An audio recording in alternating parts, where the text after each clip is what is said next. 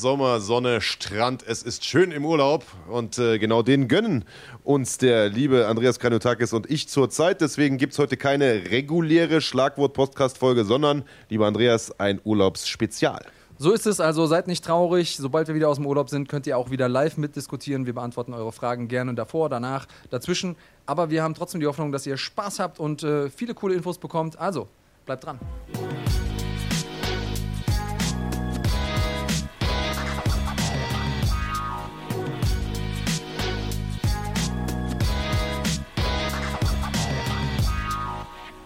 Ich, übernehme nur Sachen.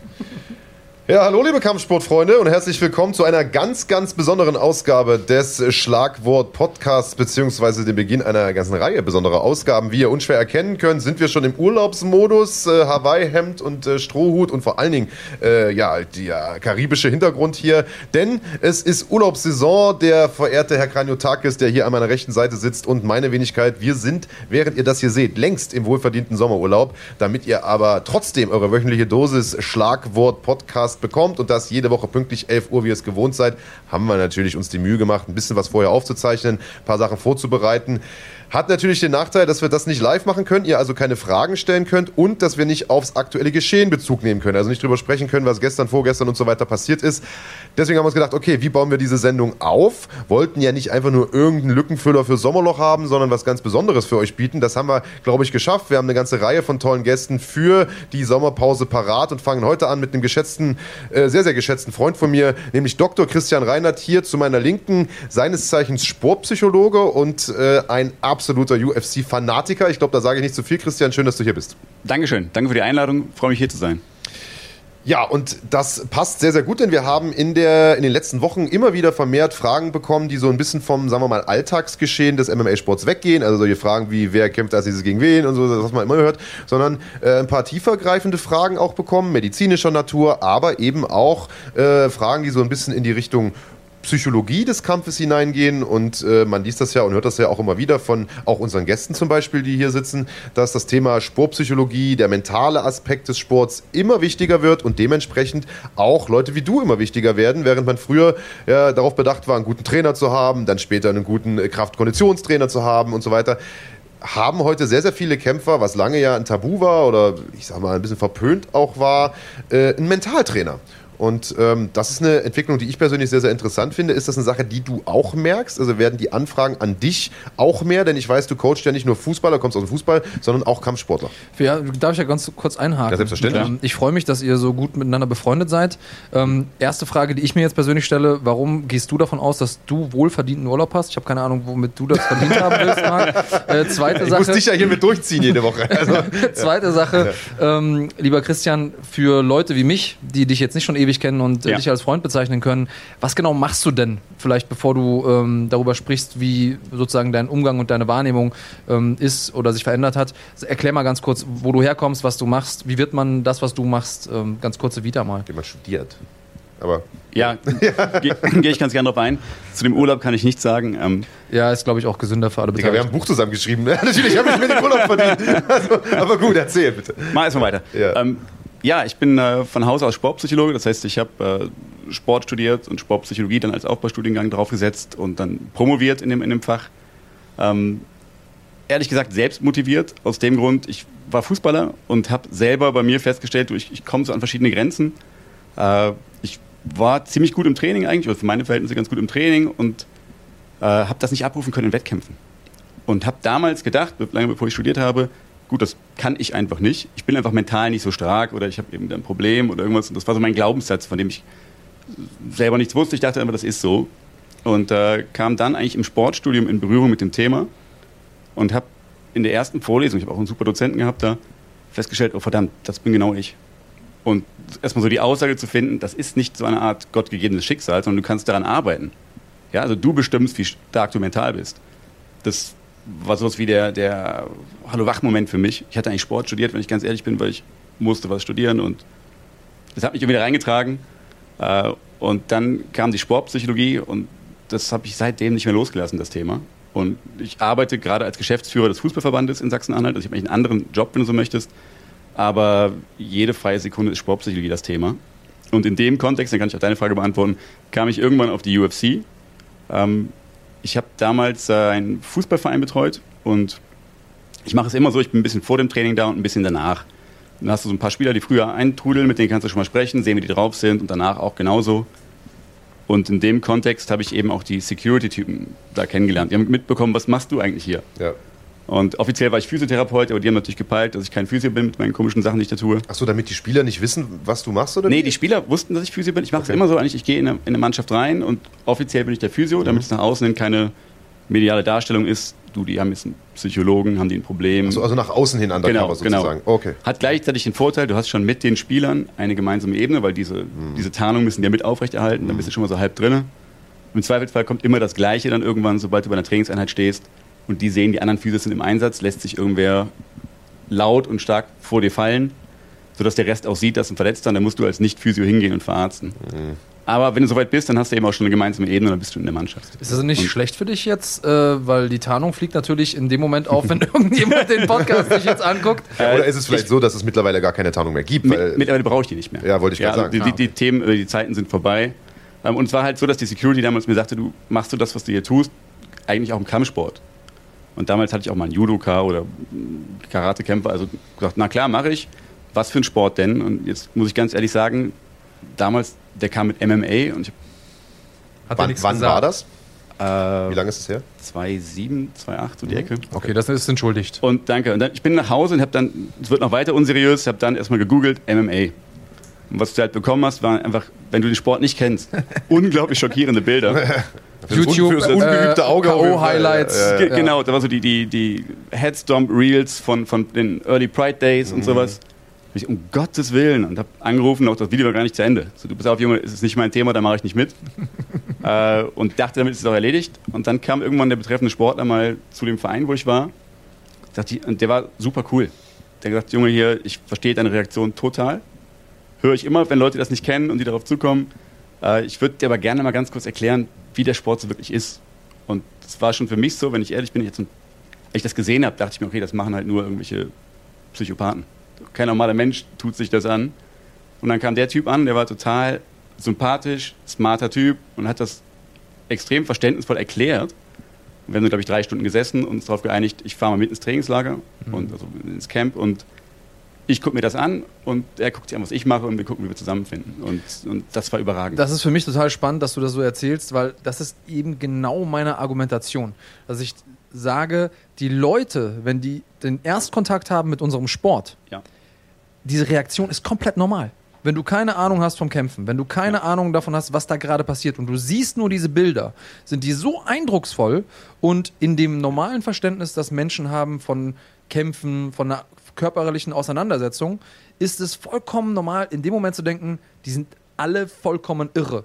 Und deswegen ist es Ja. unsere Aufgabe als Beteiligte, als Sportler, als Medienschaffende, als wer auch immer involviert ist in diesen MMA-Zirkus und auch in diese, in diese Szene, auch als ja, Hobby- und Breitensportler, Ja. der auf einer Grillparty drüber spricht, Grillsaison, wir sind ja im Sommer, einen Grund zu geben, ein zweites Mal hinzugucken oder hinzuhören. Die Leute brauchen einen Grund zu sagen, okay, das ist was, was mir komplett widerstrebt, was eine natürliche erste Reaktion ist, aber trotzdem zuzuhören und nur dann kann man die Leute gewinnen.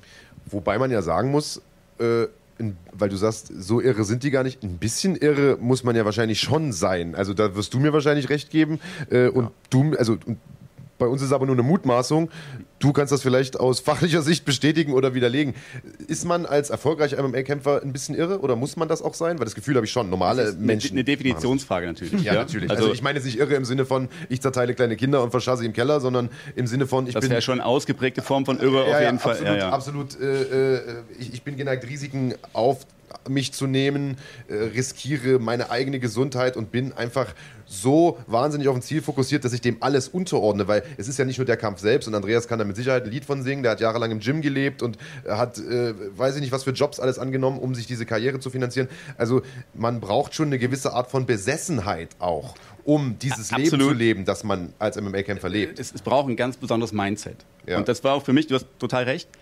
Eigentlich, ich, im Nachgang ist ganz spannend, weil ich habe, glaube ich, seit diesem Ereignis unendlich viel Zeit im Kampfsport verbracht. Und es hätte genauso gut auch in die andere Richtung gehen können. Ich hätte quasi einfach dieses Video gesehen und gedacht, was sind das für Freaks? Abschalten, weg, Fußball, Golf, alles andere, aber nicht das. Ähm, aber es war dann eben der, der Typ jetzt, der wirklich mich da reingeholt hat und wo ich festgestellt habe, das sind eben keine, keine Irren, sondern das sind total coole Leute, die eine überragende Work Ethic haben. Also eben wenn du aus dem Leistungssport kommst, woanders, dann hast du viel Themen mit, ähm, auch gerade im Fußball. Ich liebe die Fußballwelt, ich bin total gern da, ich bin ein großer Fußballfan, aber ja, da, da, ist irgendjemand unglücklich, weil ihm der Schuhsponsor zum dritten Mal die Schuhe in Titanium Silber geschickt hat und nicht in den Weißton, den er haben wollte. Das ist aber auch bitter. Und ja, ja und dann hat man zweimal am Tag Training, das ist natürlich dann schon relativ viel.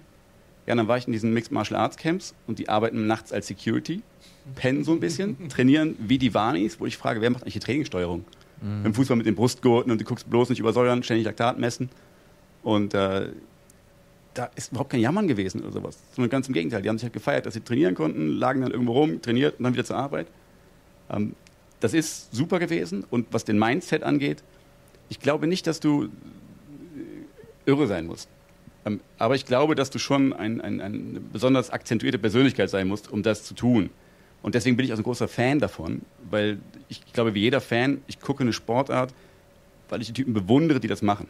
Ich sage, es ist total beeindruckend, wie der es schafft, äh, sich drei Monate auf so einen Kampf vorzubereiten, wo der genau weiß, der andere Typ hat auch das gemacht. Wenn du in den Ring gehst, der hat drei Monate überlegt, wie kann ich Andreas auseinanderbauen. Hat mit Experten geredet, sich, sich Dutzende von Kämpfen angeguckt, hat nur dafür trainiert. Und dann zu sagen, ich gehe jetzt da rein, Käfigtür ist zu. Und die Konsequenz ist eben auch eine andere als, als im, im Tennis. Ja, wo du sagst, Frage. verloren ist ärgerlich, sondern es ist halt eine, eine, gravierende gesundheitliche Bedrohung, die damit einhergeht. Äh, viele Kämpfer haben extrem Angst vor der Demütigung, genockt out zu werden oder sowas. Das ist teilweise noch viel Mehr größer. Angst wahrscheinlich als sogar als vor den körperlichen Schäden. Ne, absolut. Sagen, ja. Das war für mich auch ganz spannend, am Anfang so zu gucken, wo sind eigentlich die Ängste da? Weil die hätte ich auch, muss ich ehrlich sagen, falsch eingeschätzt. Mhm. Äh, und mit, mit so jedem Walkout, wenn so ein Typ da runtergeht, ist egal wer das ist und auch, auch gestern, wenn du guckst, egal wer verliert, das ist eine überragende mentale Leistung, das, das zu schaffen und auch in dem Moment, wo du dich so hilflos und, und K.O. fühlst und, und, und, ja, unangenehm, dann zu versuchen, möglichst viel Souveränität auszustrahlen und darunter zu latschen, zu zeigen, Leute, hier keine Chance, bei mir gibt es keine Zweifel. Glaubst du, denn, glaubst du denn, dass manche Leute also wenn man sich das jetzt anhört, habe ich das Gefühl, dass du sagst, okay, eigentlich haben die alle Zweifel und versuchen nur äh, selbstbewusst zu wirken? Oder glaubst du, dass es durchaus so ist, dass einige Leute einfach extrem selbstbewusst sind und einfach daran glauben, dass sie die Besten sind und das gar nicht überspielen müssen, diese Unsicherheit? Ich, ich glaube, die gibt es. Ähm, ich glaube nicht, dass das unbedingt immer gut ist. Mhm. Ähm, wir gehen so davon aus, nach dem Motto, umso selbstbewusster, umso besser. Ja. Und ich glaube, da gibt es auch irgendwo eine Linie, die man nicht, also gerade Kampfsport ist es extrem, weil du brauchst natürlich ein ganz solides Selbstbewusstsein, um das zu tun. Aber du musst auch immer gucken, dass du dich nicht, nicht falsch einschätzt. Das kann bis zu einem bestimmten Punkt eine, ja, so eine Art selbsterfüllende Prophezeiung sein. Wenn du das so ausstrahlst, und das ist ja immer eine Wechselwirkung bei Personen, das heißt, wenn du so souverän in den Kampf reingehst, ist ja für den Gegner auch immer so ein bisschen komisch. Mensch, der ist so sicher, dann wirst du auch noch nicht unsicherer. Mhm. Aber was passiert dann, wenn du dann das erste Mal getroffen wirst oder mal zum Boden gehst und feststellst, du, mein, mein Glaubenssatz funktioniert gar nicht. Mhm. Ich bin gar nicht unbesiegbar. Und insofern glaube ich, dass diese Zweifel bei fast jedem vorhanden sind in unterschiedlicher Ausprägung. Ja. Und ich würde auch nicht sagen, es ist gut, wenn du völlig zweifelsbefreit da reingehst. Mhm. Das ist offensichtlich so, dass dich das beeindruckt hat, im Kampfsport zu bleiben. Du dann Ja. später tatsächlich auch MMA-Leute gecoacht hast. Und äh, wir irgendwann äh, zusammengekommen sind, uns getroffen haben und einen Artikel damals geschrieben haben für damals noch das existierende GNP-Magazin, ein MMA-Magazin in Deutschland, der sehr, sehr gut ankam. Der hieß Psychologische Kriegsführung. Da hat auch Peter Sobotta äh, ein paar Sätze mit dazu äh, beigetragen, weil der damals auch einen ähm, Mentalcoach hatte, der ihm sehr, sehr geholfen hat, Ja. nach einer Niederlage wieder zurückzukommen und so weiter. Und in dem Artikel ging es darum, äh, wie bekomme ich meine Aufregung vor einem Kampf in den Griff, wie komme ich nach Niederlagen zurück. Das sind Themen, die ich heute gern auch oder die wir heute gern auch mit dir thematisieren würden. Ähm, jetzt hast du gesagt, dass so ein Kämpfer natürlich ein gewisses Selbstbewusstsein braucht, aber eben auch eine gewisse, ich will es mal laienhaft formulieren, Angst braucht, um eben nicht zu selbstbewusst zu sein. Äh, da ist ein gutes Beispiel, das nicht allzu lange her ist. Anthony Joshua, Schwergewichtsweltmeister, äh, hat da irgendwie kurzfristig einen anderen Gegner vorgesetzt bekommen, den keiner irgendwie groß eingeschätzt hatte. Andy Ruiz, Riesenaußenseiter, der ist natürlich mit breiter Brust da reingekommen, Joshua, und geht am Ende in der, ich glaube, es war die siebte Runde, äh, zum vierten Mal auf die Bretter, wird aus dem Kampf genommen, ist nach dem ersten Knockdown völlig schockiert, genauso wie die Boxwelt, eine der größten Überraschungen aller Zeiten. Hatte der zu viel Selbstvertrauen? Ist von außen immer schwer zu beurteilen. Ja. Ich, ich, glaube, was er zumindest nicht hatte, war eine Vorbereitung auf diese Situation. Mhm. Ich glaube, dass es für den völlig überraschend war, dass er zu Boden gehen musste. Und so dieses Weglächeln von, von einem Knockdown. Ich glaube, ich habe noch nie einen Kämpfer gesehen, der weglächelt, wenn er nicht irgendwie hart getroffen wurde. Also dieses übliche, Andreas kippt mich hart und dann, ja, ja, war nix. Das müsste ich gar nicht tun, wenn, wenn das nicht irgendwie sowieso klar wäre, dass er mich getroffen hat. Ja, ja. Und ähm, was ich spannend fand, gerade in der Geschichte, er hatte da keine Antwort mehr und hat auch dann völlig, der kam ja nicht mehr zurück, fand ich eigentlich. Der, also der war nie wieder so im Kampf drin. Und in der siebten Runde, was du ansprichst, sah es für mich so aus, ich möchte jetzt nicht unfair sein, als wenn er raus wollte. Also als er dann wieder hochkam und so in die Trainerecke guckte und da stehen blieb und auch das übliche normalerweise, der Ringrichter bricht das dann ab und dann ärgerst du dich, weil warum bricht er ab? Und auch das Ärgern war so, so ein kurzes Aufflammen. Ich fast dachte, du, der, der hat eigentlich keine Lust mehr. Eher obligatorisches Ärgern. Genau. Weil ich muss ja jetzt so tun, als würde ich weiterkämpfen wollen. Mhm. So Perfekt. Ja, so Mensch, du, aber. Mhm. Was glaubst du, weil es sind ja nach diesem Kampf auch sehr, sehr viele Kommentare aufgeploppt, von wegen, äh, der wäre gekauft gewesen, der Kampf, das wäre gefixt und so, weil man halt auch Joshua gesehen hat, wie er nach diesem ersten oder zweiten Knockdown, ich weiß gar nicht mehr genau, lächelt und noch so ein bisschen ins Publikum reinzwinkert, als ob er da gerade mit irgendeinem jungen Mädel flirtet. Ja also ich persönlich kann mir nicht vorstellen, dass der Kampf gekauft war, äh, auch wenn im Boxen ja nun viel. Das haben ja Le äh, Leute vorher auch schon gesagt, dass der Kampf gekauft ja, ja, ist genau. als Aufbaukampf. Genau, aber andersrum. Und ja, äh, das hat halt, wie gesagt, viel, viel äh, schräge Sachen passiert im Boxen, aber das glaube ich nun wirklich nicht. Aber was, wie kannst du dir erklären, dass der nach so einer extrem einschneidenden Situation, die ja ganz klar für seine Karriere eine Riesenrolle spielt, von diesem totalen Außenseiter da zum zweiten Mal niedergeschlagen werden, immer noch lächelt und ins Publikum zwinkert. War der da schon nicht mehr Herr seiner Sinne? Hat er da schon abgeschlossen mit der Sache? Hat er versucht, es runterzuspielen? Wie kann man das erklären? Ich glaube, er hatte einfach kein Antwortmuster. Ich glaube, der war so überfahren von der Situation und wusste gar nicht, wer darauf reagieren sollte. Äh, viele Boxer oder viele Kämpfer empfinden es auch als demütigend, zu Boden zu gehen und das immer versuchst, das zu überspielen. Ha, fand ich gar nicht schlimm. Ähm, ich glaube nicht, dass der Kampf gekauft gewesen ist. Ich kann es aber nicht beurteilen. Aber ja. das, was ich denke, was, äh, was sicherlich so war, er ist völlig rausgeraten aus dem Konzept und kam auch nicht mehr rein. Und das finde ich, hat auch die Ecke nicht geschafft, ihn wieder reinzubringen, weil ja die, die Distanz und, und eigentlich das, was seine großen Stärken waren, danach ja völlig vernachlässigt hat die ganze Zeit. Und es war eine Frage der Zeit oder zumindest die Wahrscheinlichkeit erhöht sich natürlich, wenn du dann reingehst, dass du nochmal geklippt wirst. Ähm, ich habe irgendwo gestern, glaube ich, gelesen, das Gerücht, er wäre im, im Sparring K.O. gegangen. Gegen ja. den deutschen Boxer, gegen Agit Kabaye sogar. Ja. ja. Ja. er ist im Sparring äh, K.O. gegangen und war wohl vorher auch schon sehr, sehr ähm, besorgt deshalb. Also das ist was, was mhm. er auch mit mhm. in den mhm. Kampf genommen hat. Ich glaube, die wollten den Kampf sogar absagen. Ja, richtig. Ja. Weil, und das ähm, okay. normalerweise, wenn das rauskommt, ist ja die Sportkommission in den USA nach einem K.O. Ähm, gezwungen, dich 90 Tage zu sperren weil eben Langzeithirnschäden und so, man weiß zweimal hintereinander ist schlecht. Ja. Und äh, ich bin mir relativ sicher, dass das unbedingt seine Lebenserwartung und auch die Lebensqualität auf Dauer nicht unbedingt erhöht hat, was, äh, was da passiert ist. Jetzt kann man natürlich argumentieren, Boxen an sich ist, äh, ist generell nicht so un unwahrscheinlich gut für die Gesundheit. Ja. Du hast was Spannendes gesagt für mich eben. Und zwar hast du gesagt, seine Ecke hat es nicht geschafft, ihn da wieder zurückzuholen oder ja. ihn sozusagen da entsprechend einzustellen.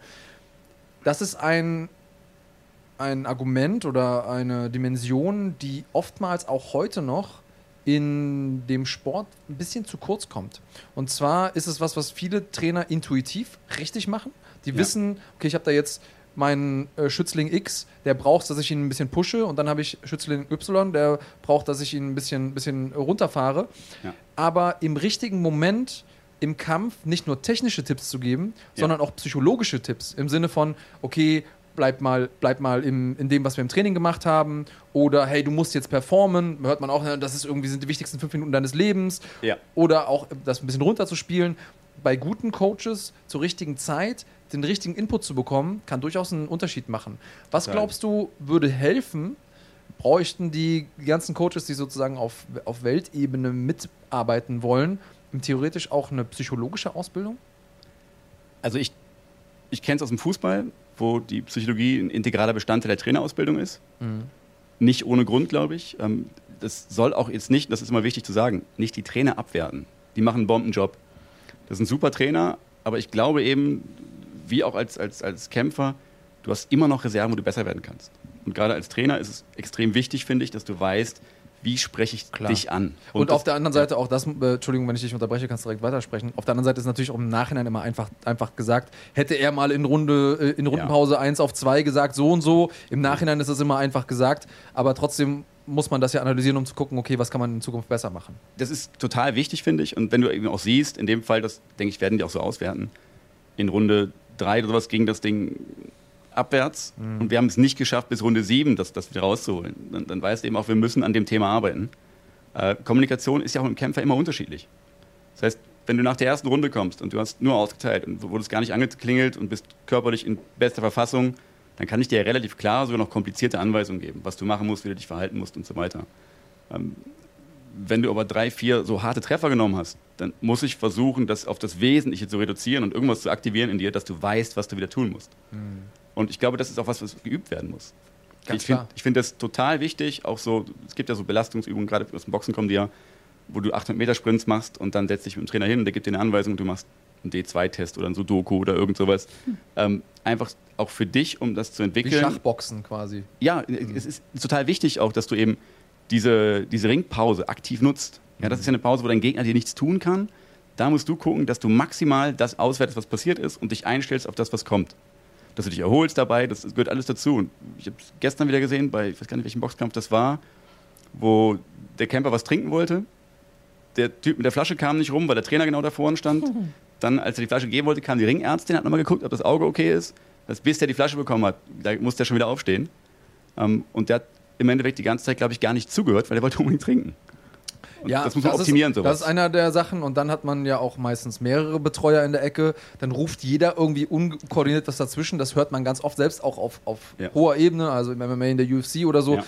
Hat man teilweise ganz, ganz schlecht koordinierte Ecken, die teilweise so selber aufgeregt sind, weil sie vielleicht gar nicht so oft mit in der UFC sind oder so. Ja. Und dann hat man aber Ecken wie jetzt zum Beispiel Leute Winklejohn ähm, und, und Jackson, die ganz klare Abfolgen haben. Erst sagt der eine was, dann sagt der andere was, auch immer in der richtigen Dosierung. Und da hat man noch das Gefühl, okay, die kennen ihre Kämpfer und die haben sich damit beschäftigt.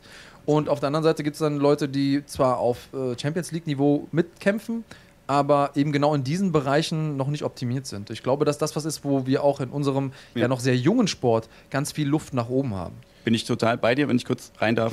Die, äh, das betrifft ja auch nicht nur Kampfsport. Dieses In-Game-Coaching mhm. ist für einen Trainer auch schwierig, weil du eben auch als Trainer bist ja unter einem unglaublichen Stress. Wir denken immer nur an die Sportler, die da sind. Und aber guck dir mal diverse Boxtrainer an mit hochrotem Kopf, wo du ja, auch denkst, hoffentlich schafft das noch bis zur 12. Ähm, ja, weil bei vielen Trainern ja auch die Karriere davon abhängt. Im Fußball beispielsweise ist, bist du ganz schnell weg, wenn, wenn du irgendwie fünf Spiele in Folge verlierst, dann wackelt der Stuhl, so nach dem Motto. Ja, also, aber auch im Boxen, du bist ja, stell, ja stellvertretend verantwortlich ja, dafür. Klar. Du willst nicht, dass dein Schützling da abgeschossen wird Logisch. und du weißt, was der kann und du willst, dass er das abruft. Und man muss so ein bisschen gucken, ich mache es ab und zu mal mit Trainern, dass ich es aufnehme mhm. und einfach mal vorspiele und einfach sagen, pass auf, überleg mal, ist das gut oder nicht, weil der es auch besser beurteilen kann als ich. Und da kommt häufig so, ja, das, das ist vielleicht nicht optimal und das nicht. Und mhm. im Fußball hast du das beste Beispiel, wenn du an irgendeinem Platz bist und nimmst eine Nummer auf, egal in welcher mhm. Liga du bist, dann kommt sowas, der, der Stürmer schießt drüber und dann ruft der Trainer flacher. Nach dem Motto, der Spieler wüsste nicht, was er flacher schießen muss, wenn er über die Latte geschossen hat. Und es ist eben auch so, in jedem Sport dass man ab und zu mal als Trainer eben auch Sachen sagt, die sind eigentlich gar nicht für den Sport adressiert, mhm. sondern die dienen mir dazu, luftlos zu werden. Ja? Ich muss einfach mal Stress abbauen. Und das ist wirklich was, wo man, wo man als Trainer, glaube ich, viele Reserven hat, wenn man guckt, wie adressiere ich meinen Sportler. Du hast eben Greg Jackson angesprochen. Da finde ich es total spannend. Ich, ich habe nicht mehr im Kopf wahrscheinlich der Carlos Condit, Rory McDonald Fight, mhm. wo den ganz normal gecoacht hat und dann festgestellt hat, das läuft nicht so, wie es geht und hat ihn eigentlich vor der letzten Runde völlig zur Sau gemacht wo auch der Kommentator meint, was macht er jetzt eigentlich hier gerade mit, mit, mit Carlos Condit? Und er holt sich aber noch den, den, den Sieg dann auch, mhm. dann, weil er wie ein Wahnsinniger reingeht. Und er brauchte genau diese Ansprache. Und ich glaube, das ist eben die, die Königsdisziplin. Es gibt nicht so, du musst so oder so mit dem Sportler sprechen, sondern du musst den gut genug kennen, um zu wissen, wie. Genau, was ja. braucht der Marc jetzt zu dem Zeitpunkt in der Situation, die gerade vorliegt, um die Informationen rüberzukriegen, die ich mitgeben will. Mhm. Und als Trainer hast du natürlich die, die Problematik, du weißt ja, du sitzt von außen und analysierst. Das heißt, du könntest eigentlich dem 25 Minuten Informationen mitgeben hilft dem relativ wenig. Und du musst das, was dein ganzes Wissen komprimieren auf diese mhm. drei, vier, fünf Schlagwörter, je nach Situation, die du ihm mitgeben kannst, was er machen muss. Ja? Und mhm. wichtig ist zum Beispiel, das haben wir gestern auch gehabt, Augenkontakt. Also wenn der Sportler irgendwie erschöpft auf den Boden guckt und du erzählst was, ist die Wahrscheinlichkeit halt hoch, dass das vielleicht doch nicht mitbekommt. Also guck mich an, sieh mich, wie ich es dir erzähle und Äh, gerade in den späteren Rundenphasen, um einfach mhm. Kommunikation sauber herzustellen. Ich finde das spannend, was du sagst, weil es ist von guten Trainern, ich lasse dich auch gleich mal reden, Marc, keine Angst. Ich wollte gerade sagen, ich kann auch so lange mal eine rauchen gehen, wenn ihr wollt. Also. Ähm, ihr kennt euch ja schon gut, deswegen, wir haben ja noch ein paar Sachen ja. äh, abzuklopfen. Es gibt ja in der also im MMA-Training auch das, dass man zum Beispiel einen Sparring aufzeichnet und dann mhm. den Kämpfern das mal vor Augen führt, wie sie sich eigentlich bewegen und da nochmal dran arbeitet. Ja. Finde ich spannend, diese Methode mal umzudrehen und die Trainer ja. aufzuzeichnen. Ähm, ist auch was, auf, also auf die Idee bin ich selber noch nicht gekommen, aber äh, ich glaube, dass da wirklich viel Potenzial schlummert. Marc, jetzt darfst du auch mal reden. Ja, ich würde das Gespräch gerne so ein bisschen auf die, von, der, von der Trainerebene auf die Kämpferebene bringen, weil ich glaube, dass der Großteil der Leute, der uns zuguckt, weniger Trainer, sondern vielleicht eher Kämpfer, Schrägstrich Fan ist. Und ähm, also ohne Frage ist natürlich eine, eine sportpsychologische äh, Assistenz, so will ich es jetzt einfach mal nennen, ohne es abzuwerten, für, für jeden Trainerstab hervorragend. Nicht umsonst hat Jürgen Klopp, Liverpool jetzt Europa, äh, Champions League gewonnen, äh, glaub, mehrere Mentaltrainer sogar. Und nicht umsonst ist in großen Camps mittlerweile auch im MMA-Bereich äh, ein Mentaltrainer einfach gehört mit dazu, so nach dem Motto. Äh, jetzt mal die Frage, also was jetzt das ein Trainer bringt, haben wir gerade so ein bisschen abgeklärt. Was bringt es denn im Kämpfer? Denn äh, wir haben den Artikel, habe ich vorhin schon ein bisschen eingesprochen, den wir geschrieben haben. Da sind wir sehr, sehr detailliert drauf eingegangen, was ein Kämpfer zum Beispiel machen kann, um sich selbst zu optimieren für einen Kampf. Das ist jetzt natürlich relativ schwer runterzubrechen in der Kürze der Zeit, die wir ja haben, aber äh, vielleicht so ein paar grobe Sachen, denn du hast es schon gesagt, Selbstvertrauen ist wichtig, zu viel Selbstvertrauen ist schlecht. Äh, du hast damals, glaube ich, immer von dem Wort Aktivierung gesprochen. Also man braucht schon eine gewisse Aufregung, um eine gewisse Leistung auch abzurufen. Wenn du zu ja, selbstbewusst ja. bist, wie zum Beispiel Joshua oder äh, vielleicht auch andere Leute, die ihre Gegner unterschätzt haben, dann, dann bringst du einfach nicht deine Top-Leistung, weil du nicht aktiviert genug bist. Was, auf was gibt es noch zu achten? Vielleicht jetzt mal so in, im Grundsatz Grundsatz erstmal, wenn ich ja. als Kämpfer weiß, okay, ich habe Probleme, meine PS auf die Straße zu bringen. Wir hatten zum Beispiel vor zwei Wochen Jonas Bildstein da, Trainingsweltmeister, haut alles weg im Gym und äh, in den Kämpfen selbst ist er natürlich auch erfolgreich, aber hat auch das ein oder andere Mal eine Schlappe hinnehmen müssen, wo er gesagt hat, ja. die wäre eigentlich nicht nötig gewesen. Äh, was können solche Leute machen, die eigentlich super gut sind, aber wenn die Scheinwerfer an sind, das letzte Quäntchen irgendwie äh, fehlt? Also das, das habe ich gesehen, als Jonas hier war. Das fand ich total super, auch wie offen er gesprochen hat darüber. Total, ja. Ja, das, das war, echt, das war mhm. große Klasse. Ähm, grundsätzlich, er hat einen Satz gesagt, so Mentaltraining, was hat er eigentlich zu verlieren? Erst hat er gesagt, es ist eine Ehre, das, das zu verlieren. Genau. Wollte ich verschweigen, genau. Aber die Frage ist natürlich die, was hat er zu gewinnen? Ja. Ja, und das ist aus meiner Sicht alles. Ja, klar. Also in einem Sport, der so schnell wächst, du hast einen jungen Sport genannt, aber es ist ja ein das ist ja das Spannende an der MMA, dass es sich so unglaublich entwickelt. Also das, du hast ja, du könntest ja jetzt gar nicht sagen, welchen jungen Trainer, äh, welchen jungen Camper-Typ bildest du aus, weil du nicht weißt, ob der passt, wenn er in fünf Jahren groß ist, mhm. für die Szene, wie sich dann entwickelt hat, weil es, weil es so rasend schnell geht. Und ähm, ich, was er hatte, das Thema Trainingsweltmeister.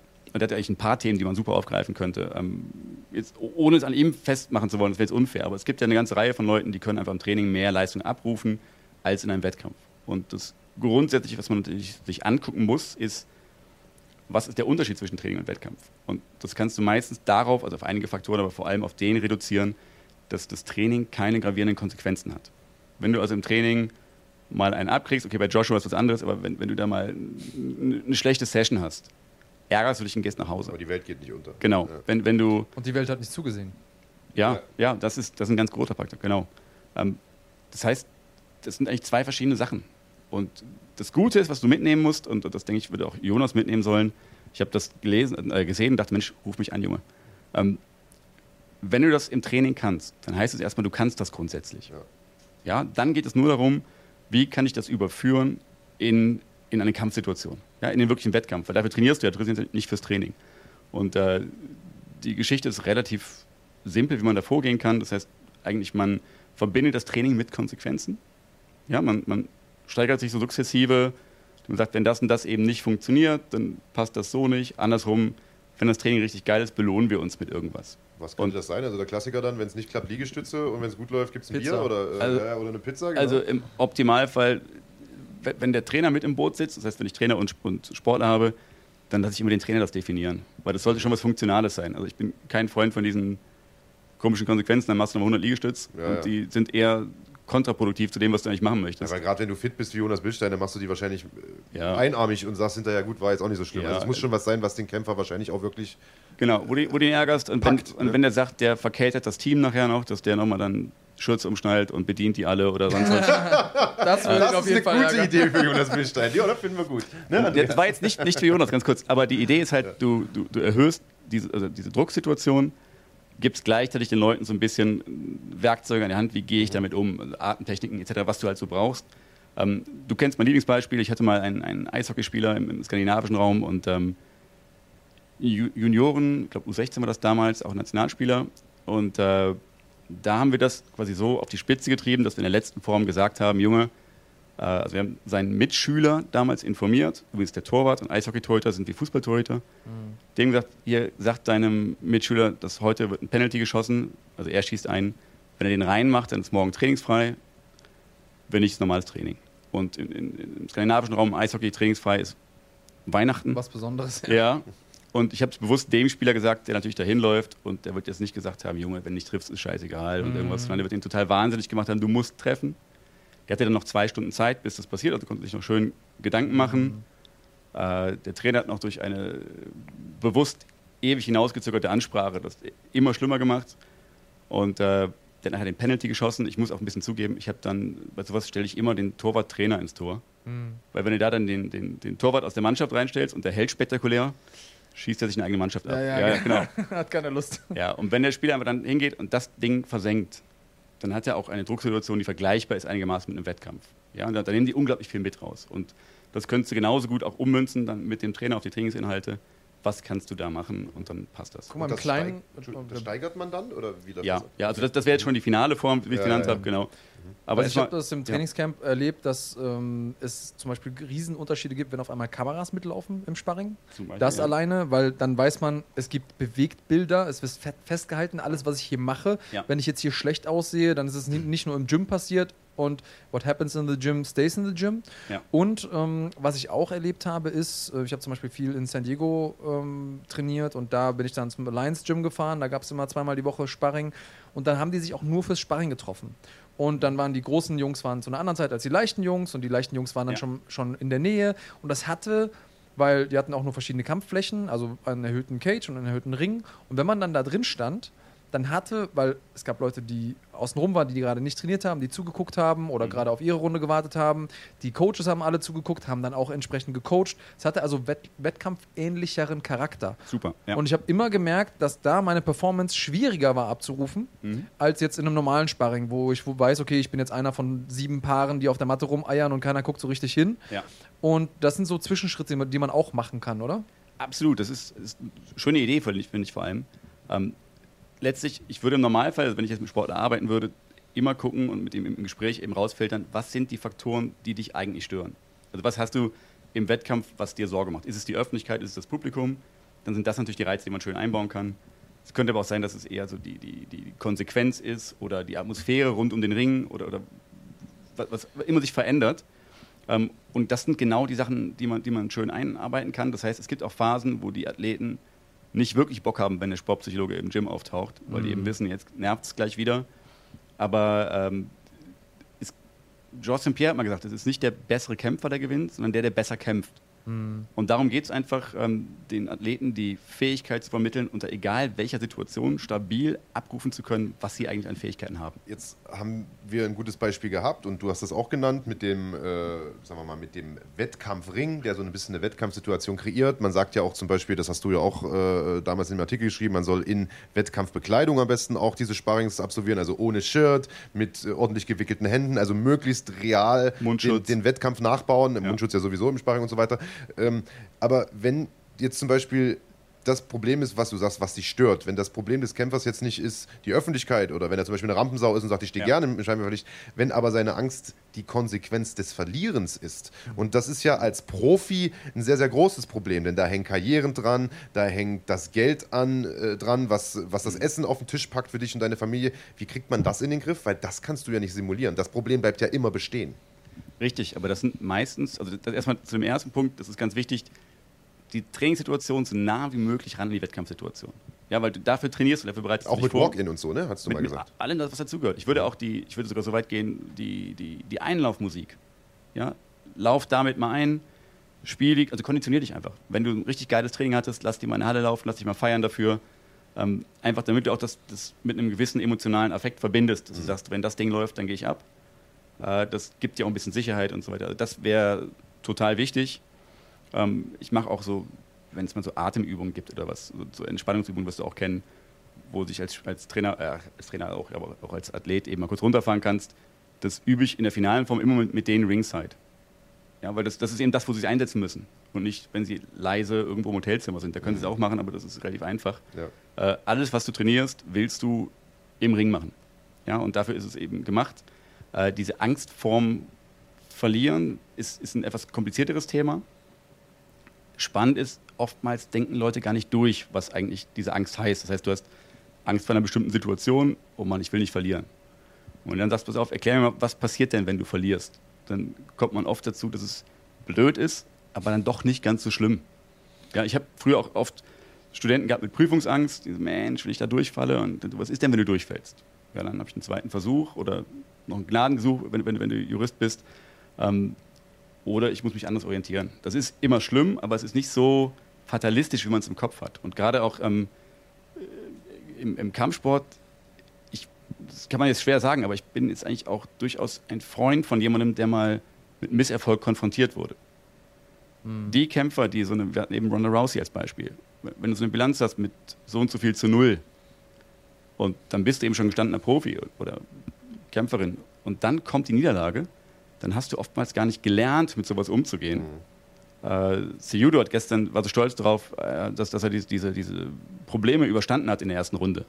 Mhm. Und das ist auch, finde ich, das, was, was das, das ausmacht. Also wir sagen gestern, wir zeigen das ja ein bisschen zeitversetzt, wir sprechen ja. dann auf UFC 238. Mhm. Henry Cejudo hat seinen, oder hat einen neuen Titel dazu gewonnen, den Bantamgewichtstitel, den Vakanten gegen Marlon Moraes, nachdem er in der ersten Runde arge Probleme mit Moraes hatte. Genau, genau. Ganz vergessen, an welchem Tag wir uns befinden. Darf, ich, darf ich ganz kurz mal einhaken, weil du ähm, hast ja eben gesagt, dass äh, wenn man da mal nachfragt, okay, was passiert denn, wenn ich verliere, ja. dann merkt man oft, dass es gar nicht so schlimm wäre. Man stellt sich, man stellt sich das als so großes schwarzes Loch vor. Ja. Wenn man aber mal drüber spricht, okay, was passiert denn dann? Ja, okay, ich habe irgendwie einen zweiten Versuch bei einer Prüfung oder so. Mhm. Meine Erfahrung ähm, und so ein bisschen im psychologischen Bereich bin ich ja auch unterwegs ja. ähm, als, als Trainer für gewaltfreie Kommunikation, ist auch die Frage danach, was kann denn dann passieren und was, also das ist ja so ein Film, der abläuft bei den Leuten, ja, genau. was danach passieren nach einer Niederlage, ähm, der ist durchaus wichtig. Also die Frage, wie dieser mhm. Film danach verläuft, weil für den einen ist es vielleicht äh, dann steht auf dem Spiel, dass er das Essen für seine Familie nicht auf den, äh, auf den ja. Tisch bringen kann. Für den anderen steht auf dem Spiel, dass er sagt, oh, ich will aber nicht, dass irgendwie ein Highlight-Knockout-Video um die Welt geht, in dem ich ge gesehen werde. Und ich glaube, dass es auch ganz wichtig ist, hinzusehen, wo liegt genau der Punkt, vor dem ich Angst habe. Und das kann man, oder da muss man dann auch nochmal individuell darauf eingehen. Genau, das ist ganz wichtig, weil du musst ja an dem arbeiten, was tatsächlich denjenigen bewegt. Ja. ja und das kann, das ist eben das Spannende, das ganze Erleben ist halt subjektiv. Das heißt, wir können im, im, gleichen Szenario kann ich vor Sachen ganz anders Angst haben als du.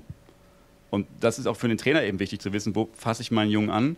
Und diese, diese Szenarien kann man ja auch mal durchspielen. Also eben auch wie das zu Boden gehen zum Beispiel. Und dann kennen das Thema, was du eben schon angesprochen hast. Wie kriege ich jemanden nach so einer Niederlage wieder fit, dass er wieder reinkommt? Da kommen wir auch gleich nochmal drauf. Ja. Das ist definitiv auch nochmal ein großer Block.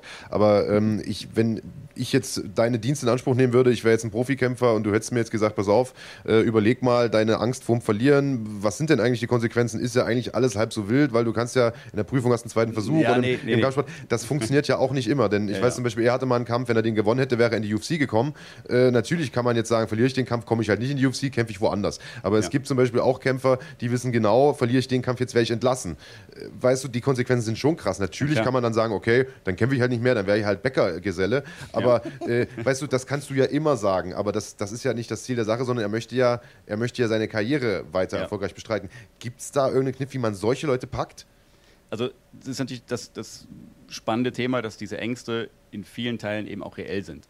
Ja, also du kannst auch die Angst davor haben, dass du vor einem Millionenpublikum blamiert wirst, dass, du, dass du schwere Schäden davon trägst und was das ist ja auch was, was, was passieren kann. Ja. muss man auch ehrlich sein. Was auch faktisch passiert. Also ja. ich glaube, ja. und da äh, muss man auch drüber sprechen, erstmal ist mir ein, im MMA, anders als im Fußball, ist es eine Individualsportart. Du kannst nicht sagen, ja, hätte jetzt der ähm, Goalie besser den Ball gehalten, hätten wir trotzdem gewonnen, sondern du bist immer, du bist derjenige, der kämpft. Mhm. Und zweitens, es gibt, glaube ich, kaum einen Sport, in dem der letzte Kampf, den ich absolviert habe, so sehr meinen Wert bestimmt, und gleichzeitig auch über ja, Aufstieg oder Eben. Abstieg ja. in der Karriere. Und das heißt natürlich dann zu sagen, so, naja, wenn du verlierst, dann hast du halt verloren. Ist natürlich auf der einen Seite, klar, es kann immer passieren und ja. das Leben geht immer weiter. klar, äh, um jetzt mal irgendwie das Phrasenschwein zu füttern. Auf der anderen Seite ist das, was auf dem Spiel steht, natürlich auch sehr, sehr viel höher als bei vielen anderen Sportarten, Absolut. wo sehr viel häufiger Wettkämpfe sind. Ne? Wieder Beispiel Fußball oder auch Judo, Ringen. Wenn du ein- deinen Ringkampf verlierst in der Bundesliga, dann hast du nächste Woche, kannst du wieder, halt wieder ringen, kannst es wieder aus. Oder du hast am selben Abend sogar noch einen anderen Kampf, Ja. den du, den du Ja. machen kannst. Wenn du aber nur zwei, dreimal im Jahr kämpfst und davon deine Karriere, dein Lebensstil abhängt, ähm, dein, ja, deine, deine Träume, dann ist das natürlich was, was ja, die Fallhöhe ist extrem hoch. In meinem, also aus meiner Perspektive als Kämpfer herausgesprochen im Vergleich zu anderen Sportarten. Das macht es aber genau auch so spannend ja gerade. Ja, dass Ja, eben, eben, genau. die Konsequenzen so groß sind. Und dann, ich glaube auch für viele Sportler ist auch das ein bisschen, was sie reinzieht. Und also für mich als Fan ist es das, wenn ich so denke, welche Leistung dahinter steht, wenn der jetzt rausgeht und weiß ich was, wenn, wenn du denkst an den GSP-Fight gegen Bisping, wo der, der letzte Kampf dich eben wertet. Ja, und der letzte Kampf lag vier Jahre zurück. Das heißt, wenn du jetzt da verlierst, dann bleibt so ein bisschen stehen, der geht als Verlierer raus. Und äh, andere, andere Leute, die, die eben auch existenziell davon abhängen, sagen, ich, ich muss davon Leben machen und ich brauche den Vertrag hier in, in, in der Liga. Ähm, klar ist das total schlimm, aber es gibt immer eine zweite Ebene. Die ist nicht schön, weil du, wenn du es in die UFC geschafft hast, eben auf die Bäckerkarriere keine Lust hast. Verständlicherweise. Ähm, nichtsdestotrotz musst du dir darüber im Klaren sein, ich falle nicht in ein, ein, ein, bodenloses Loch, sondern ich falle zurück und ich kann auch nochmal versuchen, mich nochmal ranzukämpfen. Ich kann versuchen, nochmal was zu tun. Das sind jetzt Optionen, die will kein Kämpfer durchspielen. Weil du willst ja eigentlich, du bist gerade an einem bestimmten Punkt und genau da geht es nach oben. Ähm, trotzdem ist es wichtig zu wissen, da gibt es was, damit du eben dich nicht, wie bei Joshua, damit du dich nicht selbst außer, außer Kraft setzt durch die Sorge vor einer bestimmten Konsequenz. Und, und bei Joshua zum Beispiel, wenn das wirklich so stimmt mit dem Sparring, dann in der Angst davor, K.O. zu gehen, K.O. zu gehen, ist natürlich total bescheuert. Ja, also das, was bei Fußballern oft, die haben, keine Ahnung, einen Bänderriss und in dem Bemühen darum, das, das Gelenk zu schonen, spielen die anders als sonst Und reißen sich das Band. und reißt es dir durch. ja, und in dem Bemühen, bloß keinen Treffer zu kriegen, kämpfst du nicht, wie du eigentlich kämpfst, seit 20 Kämpfen. Äh, und dann bist du eben viel, viel verletzlicher, als du sonst sind wir wieder bist. beim Punkt selbsterfüllende Prophezeiung. Absolut, genau. Wir haben das ja jetzt auch äh, vor kurzem, wir hatten diese äh, UFC Stockholm-Karte, wo drei Leute auf der Karte danach zurückgetreten sind. Allen voran äh, Gustafsson, der gesagt hat, da wo ich hin will zum Titel, das ist jetzt so weit entfernt, macht für mich keinen Sinn mehr, wenn ich nicht um den Titel kämpfen kann in erreichbarer Nähe, dann höre ich jetzt auf. Und das ist ja was, das hat er sich nicht direkt nach dem Kampf gedacht. Das, damit ist er in den Kampf reingegangen. Und er Ja. wusste, wenn ich hier performe, wenn ich abliefere, wenn der Kampf meinen äh, Gang läuft, und ich nochmal eine Chance habe auf den Titel in absehbarer Zeit, dann mache ich weiter. Wenn nicht, Mhm. macht das für mich alles keinen Sinn mehr. Also es ist wirklich das, was sinnstiftend ist. Als Kämpfer bist du Ja. Kämpfer, Mhm. steht auf dem Spiel mit Sieg oder Niederlage. Und ähm, ich glaube, oder äh, ander- andersrum eher als Frage formuliert, gibt es dafür ein Patentrezept, wo du sagst, okay, diese Fallhöhe, der kann man irgendwie begegnen, wenn man mit Sportlern spricht, damit die sich darauf vorbereiten, indem man. Kannst du den Satz zu Ende bringen? Leider nicht. Leider, Mhm. das schön wäre es, wenn das so wäre. Ähm, Fakt ist, dass du natürlich sagen kannst, Gustafsson hat die, den Druck für diesen Kampf ja selber gemacht. Er hat ja definiert, das wird für mich eine Entscheidung nach Mhm. oben und unten oder rein oder raus. Äh, hätte er gar nicht tun müssen. Und kann er aber, also es ist eine total legitime Geschichte. Ich glaube, es ist immer wichtig, weil wir haben eben von Selbstbewusstsein gesprochen, dass in einem solchen Sport, dass du nicht mit Zweifeln an dir in einen Kampf reingehst. Dass du nicht sagst, ich denke über ein Karriereende nach. Wenn, wenn, du- wenn du das hörst, kannst du statistisch auf den anderen wetten. Ja, Mhm. wer, wer reingeht, sagt, ich überlege nach dem Kampf, wie ich weitermache, dann füllst du einen Wettschein aus, weil der wird wahrscheinlich nicht weitermachen und verlieren. Ähm, die Frage ist halt die, ich kenne Gustafsson jetzt auch nicht persönlich, ist das wirklich das Einzige, was ihn motiviert, nur um den Titel zu kämpfen? Und wenn er sagt, ja, das ist es, dann ist das auch durchaus eine legitime Geschichte. Ich meine, er hätte schon vorher gesagt, du, wenn ich, wenn ich gegen Anthony Smith nicht, nicht gewinnen kann, dann trete ich zurück, wo er nicht abwerten wollte, aber sagte, so einen muss ich auf jeden Fall wegpacken. Ähm, Ja, und in der Konsequenz heißt es ja auch, er muss sich hinten wieder anstellen und der Titel ist erstmal Ja. lange, lange, lange weg oder eine Ja. Titelchance. Ich glaube, das war eher so das, das Ding. Nicht, nicht äh, so, so ein Gegner muss ich weghauen, sondern Ja. eher, wenn ich den nicht schlage, ja. werde ich wahrscheinlich nie wieder einen Titelkampf kriegen. Ja. Zumindest in den nächsten fünf Jahren nicht und so lange werde ich wahrscheinlich nicht mehr. Also ich glaube, das war äh, so ein bisschen der, der Hintergrund, Ja. würde ich jetzt mal interpretieren. Ja. Ja, ich kann das aber nachvollziehen, weil ich auch das in meiner Karriere immer wieder hatte, dass ich gesagt habe, okay, wenn ich gegen den und den antrete, den Anspruch, den ich an mich selber habe, ist, den muss ich auf jeden Fall schlagen. Auch an meinem schlechtesten Tag muss ich den schlagen. Egal wo, egal mhm. wann, wenn du mich nachts um drei wächst, wenn ich gegen den und den antrete und den nicht besiege, dann mache ich gerade einfach das Falsche. Bei wem denn? ähm, ja, ich bin da schon ein bisschen älter, habe schon ein bisschen äh, ein Problem also, mit meinem Gedächtnis. Hast du vergessen, ja, ist klar. Genau, aber nein, ich habe ja, ich bin ja aus meinem letzten Kampf äh, bei GMC in Hamburg auch rausgegangen und habe gesagt, hör mal zu, wenn ich, wenn ich so performe, wie ich hier performt habe und wenn ich meine Leistung nicht abrufen konnte, mhm. dann habe ich vielleicht in meinem Leben gerade nicht die Möglichkeit, mich entsprechend darauf vorzubereiten, physisch wie auch psychisch, oder bin einfach emotional nicht in der Lage, auch jemandem wehtun zu wollen. Auch das ist ja ein Ding. Ja, ja. Ähm, wir haben bei Cowboys the Roni drüber gesprochen, da so, gibt es so diese Narrative im, in der UFC, dass seitdem der jetzt einen Sohn hat äh, oder ein Kind, ist der, ist der anders, da kämpft er für was anderes und hat auch Titelambitionen. Vorher hat er immer nur einfach mitgekämpft. Andersrum, es gibt einfach diese, diese Momente im Leben, in denen sich Dinge verändern. Lebensstil verändert. Ne? Man wohnt nicht mehr im Gym ja. oder man hat jetzt mehr Geld verdient. Das ist ja auch was, was Marc gerne erzählt, dass er sagt, okay, wenn, wenn du zu viel Luxus hast oder wer, äh, so wie ich, alter Rocky-Fan ist, ähm, da gibt es einen sehr prägnanten Satz von seinem Trainer, Mickey, der sagt, dir ist das Schlimmste passiert, was einem Kämpfer passieren kann. Du bist zivilisiert geworden. Mhm. Ähm, und da spanne ich so ein bisschen Bogen zu dem, was du am Anfang gesagt und gefragt hast, ähm, lieber Marc muss man so ein bisschen irre sein, um zu kämpfen? Und ich glaube, die Antwort darauf ist ja. Ich glaube, so einen gewissen Grad an Irrationalität. Irrhaftigkeit, ja, ich habe es auch gerade überlegt. Äh, auf, nein, alleine der Umgang mit Schmerz. Weil ja, Schmerz ja. ist ja nicht was, was einem im Kampf passiert. Und das ist auch, glaube ich, etwas, äh, was äh, zu den größten Missverständnissen gehört, wenn ich mit Fans spreche oder Leuten, mhm. die den Sport nicht kennen, dass sie sagen, ja, hast du denn keine Angst, dass dir wehgetan wird? Ja. Und ich sage, ey, im Kampf, den Schmerz spürst du sowieso meistens nicht, weil ja. du hast so viel Adrenalin und den Schmerz hast du im Training, die ganze Zeit, jeden Tag. Ja. Von deinen Freunden zugefügt, die, mit denen ich zusammen trainiere. Also Schmerz ist gar nicht das Thema und wenn du ausgenockt wirst, spürst du auch keinen Schmerz. Weil dann ist erstmal alles schwarz. Also Schmerz ist, für mich kann ich sagen, gar kein Thema, obwohl ich auch schon Verletzungen hatte im, im, im Kampf. Das ist, glaube ich, gar nicht das große Ding. Und wenn man davor Angst hat, dann geht es gar nicht so weit. Glaube ich auch. Ähm, ich würde nochmal auf dich, also darauf zurückkommen, dass du gesagt hast, es gibt so eine Art selbsterfüllende Prophezeiung, was das Selbstbewusstsein angeht. Wenn du, wenn du denkst, oh ja, der ist eh viel besser als ich, mal gucken, was da geht, habe ich eigentlich schon verloren. Ja. Wenn, wenn man denkt, so, hey, ich bin besser als der andere, dann überträgt sich das auch auf den anderen. Der mhm. liest meine Körpersignale und merkt so, oh, da ist einer, ne, der, um es jetzt mal ein ähm, bisschen plump auszudrücken, der scheiß größere Haufen als ich. Jedenfalls denkt er das von sich, also muss da irgendwas dran sein. Ich habe die Haufen noch nicht gesehen, aber huiuiui, ich kann es bis hierhin riechen. Ähm, und das überträgt sich dann auch. Ja. Ähm, gibt es da eine Balance und gibt es irgendeinen Weg für Außenstehende, für einen selbst als Kämpfer, diese Balance zu finden? Also, wo kann ich jemandem sagen, so, hey, Kollege, bleib mal auf dem Teppich? Oder wo soll ich sagen, nee, Alter, du bist doch viel besser als das? Also wann, wann muss ich sozusagen zufüttern und wann muss ich wieder ein bisschen was abziehen? Gibt es da irgendeine Formel, wo man das rausfinden kann? Leider nicht. Das sind immer so die, Patentrezeptfragen nach dem Motto, wie viel braucht man von irgendwas? Äh, ja, aber gibt es einen Weg dahin, das zu filtern? Also so eine Art Fragebogen, wo du sagst, so gibt's, äh, da gibt es zehn Fragen und wenn, man, wenn die so und so beantwortet werden, dann?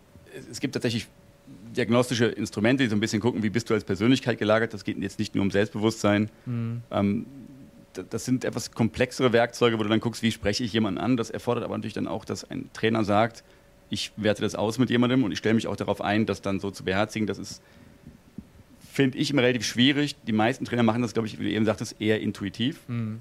Ähm, Greg Jackson sagt ja auch, dass er für ihn das Wichtige ist zu erkennen, welchen seiner Schützlinge muss er pushen und welchen eher noch mal ein bisschen runterfahren. Ähm, du hast eben diese von dir angesprochene Aktivierungszone. Wie aktiviert muss ich sein? Wie selbstbewusst muss ich sein? Und da ist es, glaube ich, das, das Vermögen des Trainers, der dich viel besser kennt als die meisten anderen. Und sagen, pass auf, Andreas braucht nochmal einen Spruch oder aber, Andreas, ihr, ihr ist auch gut. Die spannende Sache bei diesen, ja, die, diesen Showdowns und sowas ist es, äh, ist dieses Fake it till you make it.